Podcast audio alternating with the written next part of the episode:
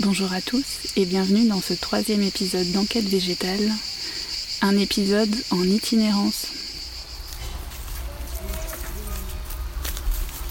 Ce soir, le cirque à Saint-Julien-de-Lompont. Ce soir, à 18h, le cirque. Entre deux stages de perfectionnement et d'apprentissage de la teinture végétale, je vous emmène avec moi entre le Lot, le Tarn, le bord de mer à l'océan pour vous partager de nouvelles rencontres. J'ai profité de poser des questions à notre formateur, David Santandreux, à l'issue de ce premier stage pour apprendre à faire du bleu grâce à l'indigo. Alors ne manquez pas le cirque, les clowns, les acrobates. Aujourd'hui,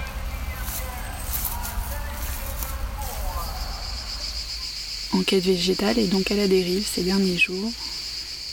Si vous connaissez bien votre table de 3, vous savez que je vous enverrai à la fin de cet épisode votre sixième bisou.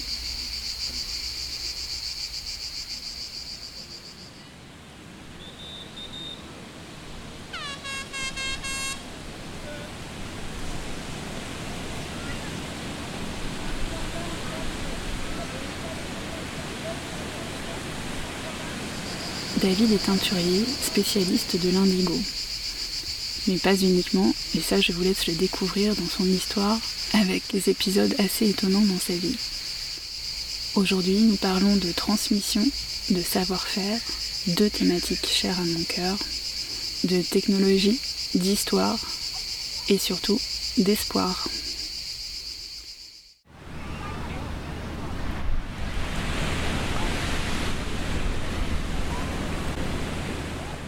Qu'est-ce qui fait qu'aujourd'hui euh, tu arrives à répéter inlassablement ce que tu transmets euh, à ces étudiants et ces stagiaires comme moi qui te, qui te harcèlent de questions? Qu'est-ce Bah. qui t'anime là-dedans? C'est la transmission, de voir que les gens, ça les intéresse. C'est, pour moi, c'est, gratifiant quoi, de, de voir que les gens s'intéressent à mon travail et de voir que ce que je fais, euh, ça apporte des choses positives aux gens. C'est que ça, en fait. Vraiment, c'est, euh, c'est, chouette. lien Ben ouais, parce que j'ai mis tellement d'années. Moi, on m'a pas transmis. J'ai appris tout seul. J'ai mis 20 ans à apprendre. J'ai 30 ans d'expérience dans le monde, dans le règne du végétal, euh, pour arriver à, à- à acquérir cette expérience-là. Mais on m'a jamais rien transmis. J'ai tout appris par moi-même. C'est comme on disait tout à l'heure pendant la formation, comme beaucoup de gens le disent, il y a une rétention d'informations. Les gens, ils transmettent, ils organisent des stages, mais ils ne transmettent pas tout ce qu'ils savent, ou alors ils ne transmettent pas aussi parce qu'ils ne savent pas. Mm. Tu vois Et donc, euh, moi, j'ai, euh, on ne m'a rien transmis. Je me suis débrouillé tout seul.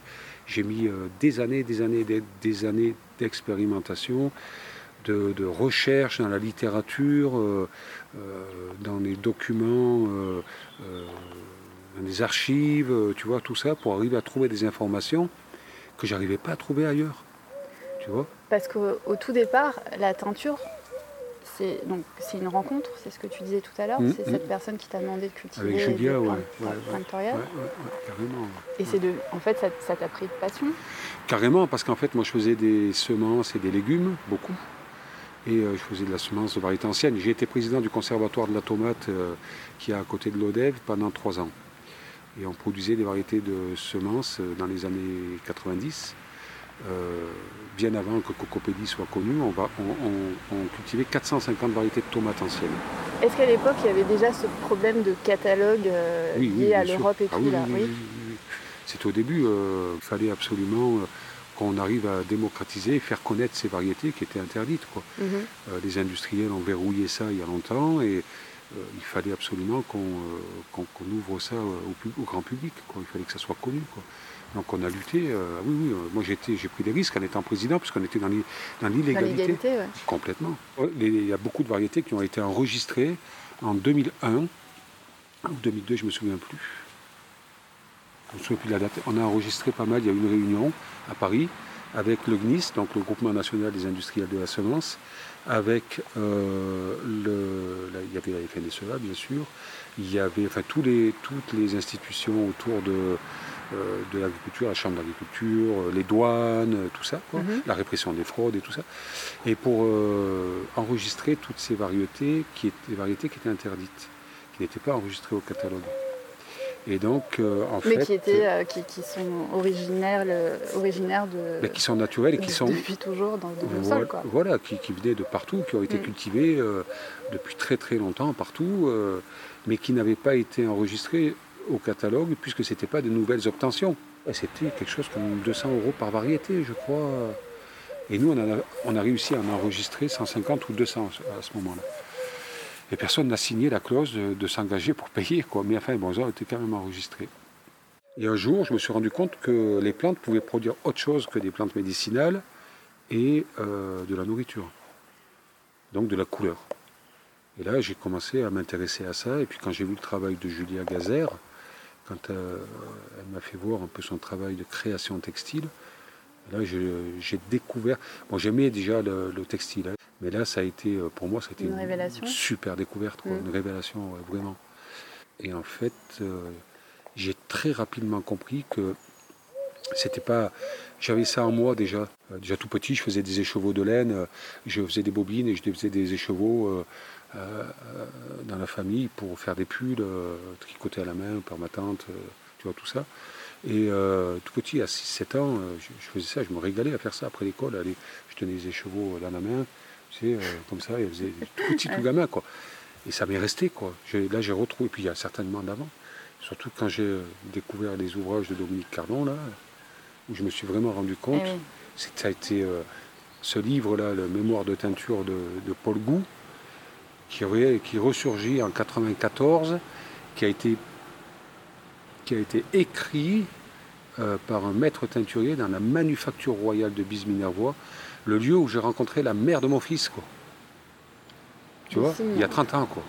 J'avais acheté ce livre quand il est sorti en 94, et j'étais au Maroc, et je faisais de la teinture dans mon atelier au Maroc pour, pour, euh, les tapis. Quand j'ai ouvert le truc, je ne l'avais pas lu encore. Je je m'étais dit, je, je l'ouvrirai quand j'aurai du temps au Maroc, je vais le lire au Maroc. Et quand je l'ai ouvert et que je me suis rendu compte de ce que ça représentait, ça m'a fait un truc euh, énorme quoi, dans la tête. C'est génial. C'est incroyable. Ouais. C'est incroyable.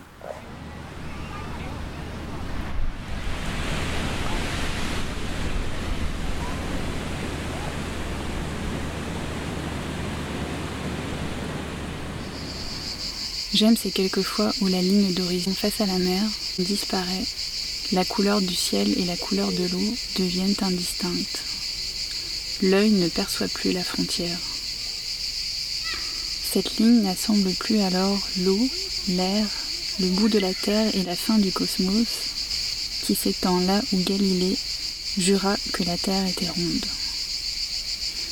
Une fois le repère dilué, il n'y a plus de perspective, il faut alors faire confiance à la raison, à ce que l'on sait, à ce que l'on a découvert. J'aurais alors une question à vous poser. Une fois la ligne disparue, où se pose votre regard? Plus près ou plus loin que ce repère? Saint-Chinian, c'est à 20 km de, là où, je, euh, où mon fils habite, où j'avais mon atelier encore l'année dernière. Et ce manuscrit d'Antoine Janot, qui a été publié en 1744, euh, avec une histoire incroyable, il faut le lire, le- ce livre euh, Des couleurs pour les lumières de Dominique Cardon. Et en fait, je me suis rendu compte que ce maître teinturier a fait tous les échantillons que j'ai eu l'occasion de voir De voir en aux bas, archives, de les analyser, de reproduire les couleurs sur des études. Ce manuscrit a été écrit à 5 km de chez moi, dans la manufacture royale de Saint-Pons de Toméa. À 5 km de chez moi. Une manufacture royale qui a été rasée il y a 3 ans, à laquelle je me suis opposé sans savoir tout ça, à laquelle je me suis opposé. Pour construire, ils ont construit un supermarché intermarché à la place. Ouais. Ils ont tombé une histoire, tout un pan d'histoire de la ville de Saint-Pons Ouais, qui est certainement le pan d'histoire de la ville de Saint-Pons, le textile, pour construire un intermarché. Et sans savoir que ce teinturier avait écrit et fait tous ces échantillons et publié son, son ouvrage qui est le plus ancien, doc- le, le document le plus ancien et le plus complet qu'on ait sur la teinture des draps de laine en Europe. Il a été fait dans cette manufacture à 5 km de chez moi. Et ça, ça a été retrouvé euh, Ça a été retrouvé par Dominique par Cardon Cardon. Mm. Mm. dans les archives. ouais. Donc j'ai eu accès aux, ma- aux- aux- aux manuscrits, j'ai étudié ces manuscrits avec elle, euh, mes couleurs et tout ça. Donc c'est très fort quoi, comme, euh, comme expérience, quoi, De toute façon, il y avait un truc qui te ramenait à ça. euh, tout le temps. quoi, quoi que tu aurais fait, en fait. euh, Voilà, je vais au Maroc, je vais en Afrique, je trouve les, les, les, les Touaregs, le bleu, l'indigo. euh, enfin, partout où je, où je vais dans mes voyages, je me retrouve sans, sans savoir tout ça, quoi, en fait, tu vois. Et en fait, c'est ça qui fait qu'aujourd'hui, euh, je suis passionné, que ça ne me dérange pas du tout d'en parler. euh, je fais que ça, de toute façon. de réitérer. Mon ex-compagne, elle en avait marre de m'entendre. Dans la, dans la cuisine, au début, euh, quand j'avais pas d'atelier, au début, j'avais quatre cuves d'indigo dans la cuisine. On dormait, je mangeais avec mes cuves, j'ai eu des cuves d'indigo dans ma chambre. Quoi. Donc, euh, je comprends qu'elle est craquée. hein.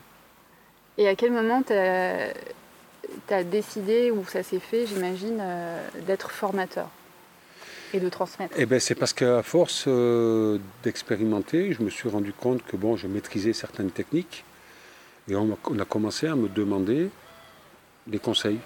C'était dans ce, dans ce but-là et en fait, je me suis rendu compte que eh ben, il y avait de plus en plus de demandes, de plus en plus de personnes qui me demandaient euh, des conseils parce que euh, il n'y a personne qui transmet euh, ces techniques-là, quoi. Tu vois? Oui, ce- ce- cette coupure dont on parlait de, dans plein de domaines d'ailleurs de la transmission, euh, Mhm, d'une mhm. part à une époque était liée à l'oral. À l'oral, puis- transmission orale, ouais, bien sûr. Et puis la chimie qui a, forcément fait tout ça. Et, Tout à fait. et à fait. le secret encore, l'histoire du secret, de parfois de vouloir garder des, Mhm. des méthodes. chose qui n'existait pas avant, parce qu'il n'y a jamais eu de secret. Aujourd'hui, il y a une communauté scientifique euh, qui est dans l'échange de partage, aujourd'hui, et ça existait déjà avant chez les teinturiers. Depuis de tout temps, ils ont échangé sur la technique. Cette, volonté de, de rétention d'informations et euh, de, de- de secret, ce- cette histoire de secret, euh, c'est contemporain, c'est très récent. Avant, les teinturiers échangeaient. D'ailleurs, il y avait, c'était les corporations, il y avait, bon, ça se faisait pas comme ça euh, au coin de, au coin de la rue. hein. Pour être maître teinturier, il fallait, euh, il y avait trois ans d'apprentissage, quatre ans de compagnonnage. Donc c'était sept ans d'études. Mais c'est sept ans où l'apprenti, on lui transmettait. Si on ne lui avait pas transmis, s'il y avait eu de la rétention d'informations, il n'y aurait pas eu d'évolution dans la technique. Oui, et puis l'idée c'était de, de faire des personnes euh, qui soient qui était au point, coin, et exactement, et tout à fait. capables de Pour être- parce que-. Bah, bien sûr, surtout dans la teinture. En fait, l'histoire de la, te- de la teinture en France, c'est la draperie. C'était la, draperie, euh, c'était la laine, le drap de laine, c'était les échanges vers euh, les pays euh, du Levant, hein, la Turquie, la Syrie, le Liban, l'Iran, qui étaient très gourmands de, ces textiles qu'on produisait, des draps de laine qu'on produisait en France. En teinture, on était très très fort, notamment dans le Languedoc. On avait des manufactures royales. Et donc, toujours cette volonté d'avoir, de garder la qualité, d'avoir une qualité exceptionnelle, le grand teint, ce qu'on appelait la grand- le grand teint, avec une réglementation, avec euh, euh, des, des recettes bien précises, des plantes bien précises, une Mhm. réglementation très précise. Tout ça pour, c'était du protectionnisme. Pendant une période, c'est ce qui a fait la richesse de la France. On n'avait pas d'or, on avait très peu On de avait la choses. garance. On avait, oui, la garance entre autres. Par contre, la, la maîtrise des techniques de teinture qu'on avait, nous, euh, notamment en Languedoc, dans les manufactures royales du Languedoc, c'était euh, assez exceptionnel. Donc il y avait cette volonté de toujours aller dans, euh, d'améliorer la technique. Ce partage de connaissances entre maîtres teinturiers, ça permettait d'évoluer. Il y a eu, on, le sait, il y a des, on a des, tas- d'ouvrages euh, qui le prouvent, notamment au XVIIIe siècle. La littérature la plus complète, elle, date du XVIIIe siècle. Après, on est passé au- à, la, à la synthèse, au pigment chimique, Ouais. à la synthèse. C'est une autre littérature. Mais jusque-là, en fait, tout ce qui a été pratiqué par- du Moyen Âge et même avant, et jusqu'au XVIIIe siècle, a été euh, écrit au XVIIIe siècle. Et toi, là, depuis ces années maintenant où tu, tu, tu transmets, tu enseignes, depuis quand tu sens vraiment un, un appel qui devient plus euh, textuel, je dirais Oh, de, ça de- fait une bonne dizaine d'années. Ouais, hein. c'est ça. Ça fait bien dix ans, ouais. Où vraiment il y a, un engouement euh, une vraie, volonté de, de redécouvrir ces techniques, de redécouvrir le, le naturel. Pour capter le bleu de l'indigotine dans un textile, il faut le passer par son stade naturel dans une plante qui se trouve être l'oxydoréduction, c'est-à-dire le capturer lorsqu'il est en apnée, privé de son oxygène, puis de le révéler à l'air pour le faire naître, à l'instar d'un bain de révélateur en photographie. C'est un moment très surprenant, magique, car pour arriver à trouver la bonne chimie, le bon pH, le bon milieu vivant, une cuve d'indigo nécessite beaucoup de maîtrise.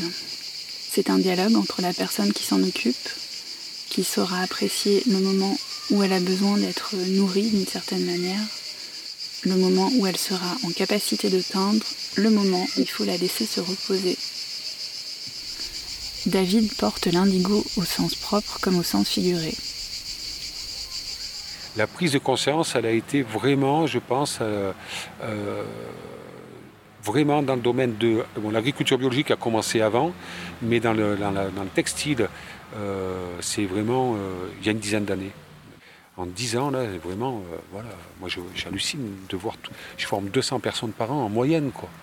Et ça, ça te motive énormément, Ouais, j'imagine. ouais, ouais, ouais, c'est vraiment c'est gratifiant, c'est encourageant, quoi. Bien sûr. Moi, ça fait 30 ans que je fais de l'agriculture biologique. Euh, je suis fils d'exploitant forestier. Je suis né dans la forêt. Quoi. Euh, tout gamin, à 7-8 ans, j'ai corsé des pins sur l'Aubrac avec mon père. euh, par moins 10, euh, tu vois, je suis né dans, dans la nature, sur le plateau des Mille Vaches. J'étais partout. Quoi. Pour moi, c'est important. Et là, de voir qu'il y a vraiment une prise de conscience euh, de tout ça, c'est ouais, vachement encourageant. c'est euh, vraiment encourageant. Comment tu as vécu euh, bah, le moment où tu as cette intoxication euh, Tu euh, as, failli laisser ta peau. hein? Il y a eu des morts Il aussi. y a eu des morts, ouais, ouais, bien sûr, il y a eu des morts. ouais. Rappelle-moi le nom de la molécule Le diméthylfumarate, le DMFU. qui était donc présent dans des Dans chaussures. des chaussures, ouais, qui étaient surdosées au chrome, au chrome 6 dans le tannage du cuir. C'est des chaussures qui venaient de Chine. Il y avait un surdosage de chrome au tannage. Et le chrome, comme c'est un fixateur, ça attire, ça fixe toutes les, les molécules qui l'entourent. Et là, il y avait ces, fameux, euh, ces fameux petits sachets avec euh, des, boules blanches dedans, là, euh, en surdosage, aussi dans les, dans les boîtes de chaussures. Et donc, donc le, le DMFU, le diméthylfumarate, qui est un produit très très très toxique. Il n'y a jamais eu, il y a aucune euh, autorisation de mise sur le marché en Europe. Et c'est totalement interdit depuis 2008. Et ça, on en retrouve encore. Et donc ça, ça a été une intoxication, ouais, ça a été très très violent. J'ai mis des années à m'en sortir, ça a été très très violent. En plus de l'impact euh, sur ta santé et, déjà le fait de le vivre sur le moment, euh, dans toute ton histoire, comme je disais, ce qui est un peu étonnant, c'est que tu es toujours relié à donc, ce truc. Bon, la nature, ça on a compris, et la teinture qui, à un moment donné, tu rencontres une personne qui te fait te plonger là-dedans euh, corps et âme, et, et puis t'arrive ce truc qui, qui, qui Ah vient ben là, ça m'a euh, clouer le. Là, c'est bon, euh, c'est bon. Je, tu vois, je porte pas une couleur synthétique et pas un textile synthétique sur moi. Mm. Ça, c'est clair. et Oui, parce je- que tu peux plus. je quoi. peux plus de toute Physiquement, façon. tu ne peux plus. Je peux plus physiquement, c'est plus possible. ouais. Donc là, c'est, là, j'ai pas le choix. Quoi. Donc là, ça m'a convaincu qu'il fallait absolument, absolument changer tout ça. Et c'est pour ça que aujourd'hui, euh, ça me motive encore plus de faire évoluer l'industrie du textile et de travailler sur ce projet industriel au Maroc avec un industriel du Maroc pour introduire l'indigo naturel sur des méthodes de production 100% naturelles, sans Mhm. aucune molécule chimique de synthèse, euh, pour l'industrie du textile. Ça me motive encore plus. Il faut, on a- il faut vraiment qu'on ait cette possibilité de pouvoir s'habiller, comme on a la possibilité de se nourrir sainement, le- le- le- parce qu'on ne se rend pas compte que euh, s'habiller, ça a aussi une- un- un impact, euh, un gros impact sur notre santé. Bien sûr.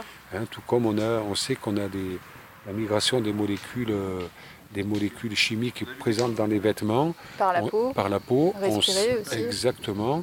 Euh, ben on a aussi l'inverse. C'est-à-dire que les, les- on- on- nos vêtements, dans- le fait soient, qu'ils soient teints avec des plantes, on euh, profite, on a aussi l'avantage et on profite des propriétés thérapeutiques de la plante. Ça. Voilà. Alors là, actuellement, il n'y a rien qui est scientifiquement euh, prouvé. hein. Il n'y a aucune étude scientifique qui le prouve pour l'instant. Parce qu'il y a des étudiants. Des travaux dessus. Il y a des travaux dessus euh, actuellement, ce qui vont être publiés. On, on peut vraiment penser aujourd'hui que euh, les textiles teints de- de- de- par des méthodes naturelles ont des propriétés thérapeutiques, contrairement aux textiles teints chimiquement qui aujourd'hui, on le sait, nous dans des cancers, la preuve ou des maladies, euh, des maladies, la preuve c'est qu'on a supprimé un grand nombre euh, de molécules synthétiques dans l'industrie du textile en Europe.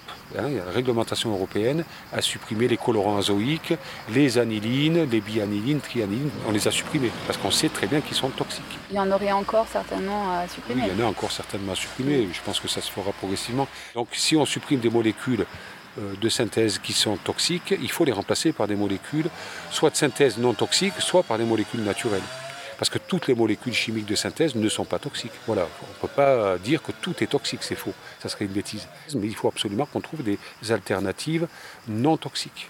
Ça, c'est important. Est-ce qu'il y a des pays qui travaillent plus euh, justement sur ces travaux de recherche? Alors, non, en, en France, on est vraiment, euh, on est vraiment en avance. On est les précurseurs, ouais, vraiment. On a une avance énorme. Il y a eu des tentatives dans d'autres pays, mais tout s'est pratiquement arrêté. Et en France, on avance vraiment. On est, euh, on est vraiment des précurseurs. Ah, Il y a quand même des bonnes nouvelles. c'est Il y a des super. Non, non, mais moi j'ai beaucoup d'espoir. hein. J'ai vraiment beaucoup d'espoir. Vraiment beaucoup d'espoir. Eh ben, justement, ça m'amène à cette dernière question, je dirais, c'est quel, quel pourrait être ton, ton rêve, ton projet le plus euh, abouti? Si vraiment tu rêves au maximum de ce que tu Alors- souhaiterais, ça serait quoi? Mais mon rêve, c'est que le projet sur lequel je travaille actuellement avec euh, la société Logitech à Casablanca, qui est d'installer une unité de, teinture industrielle euh, à l'indigo, naturel, avec un indigo produit euh, de manière écologique, labellisé euh, en agriculture biologique, et euh, des méthodes de production 100% naturelles, traçables, avec euh, une unité de traitement des eaux en circuit fermé, euh, à échelle industrielle, que ce projet, qui est déjà bien avancé, et qui est dans de très bonne voie, qu'on arrive vraiment à le finaliser, qu'on le mette en, en route dans les deux ans qui arrivent, ce qui est pratiquement certain. Et je pense que ça, ça sera pour moi, euh, ça sera un aboutissement de 30 ans de, de travail. euh, euh, et là, je crois que j'aurais fait euh, ma part de colibri, quoi, tu Ouais. vois, euh, sans problème, quoi. Et que ça serve après de Et modèle. ça va euh, servir, bien sûr, Mm. et ça va servir de modèle. Et en plus, si euh, les études qui sont en cours euh, arrivent à, à démontrer que ces textiles-là nous soignent du cancer plutôt que nous le donner, euh, notamment par l'intermédiaire de l'indirubine, hein, cette fameuse molécule que- Mhm. qui est produite dans la, à la condensation de l'indigo dans les processus de teinture. Cette molécule qui a des propriétés anti-leucémiques et antitumorales. Euh, voilà. on- donc, on est, si ça, on arrive à finaliser toutes ces études et à prouver tout ça, je crois qu'on a tout gagné. Parce que ça servira vraiment à, beaucoup, beaucoup, beaucoup de, personnes euh, dans l'avenir. Pour moi, ça serait l'aboutissement de. Après, il y aura certainement d'autres choses qui vont redémarrer, parce que une fois que ça sera fini, euh, ça va, je suis jeune, j'ai 50 ans. hein. Normalement, il reste du temps encore pour faire d'autres choses. Surtout qu'il y a une équipe, euh, l'équipe de, de- de passionnés, euh, passionnants, euh, ne fait que s'agrandir aujourd'hui. Parce qu'il y a des gens comme toi, justement, là, qui, sont, qui arrivent là et, et qui sont dans cette démarche-là. Donc, euh, il y a- après, il y aura le relais. C'est ça. Le but, c'est ça, moi, c'est que d'arriver à transmettre des choses pour qu'il y ait une continuité. Mhm. Moi, je ne suis pas éternel. Donc, il faut qu'il y ait des gens derrière qui arrivent à, à prendre la continuité. Et Léonard de Vinci disait toujours, euh, disait, il n'est que piètre disciple qui ne surpasse point son maître. bah, on est toujours Donc euh, moi, lien. mon espoir, mon espoir, c'est vraiment que de d'avoir des élèves qui me dépassent, quoi, qui, qui deviennent meilleurs que moi. Et là, je serai vraiment comblé de bonheur. Il faut faire des pointillés. Moi, j'appelle ça des Ouais. pointillés. Mhm. C'est ça, ouais. Mhm. C'est relier les, euh, relier les gens. C'est et exactement ça, le- ouais. le C'est exactement ça, tout à fait. ouais. Mhm. Bah, merci David. Ben écoute, ce temps euh, merci euh, c'est super cool. Et puis c'est une super bonne idée. Voilà ça, le port. On se quitte sur des orteils sur le sable à midi 29. Bisous bisous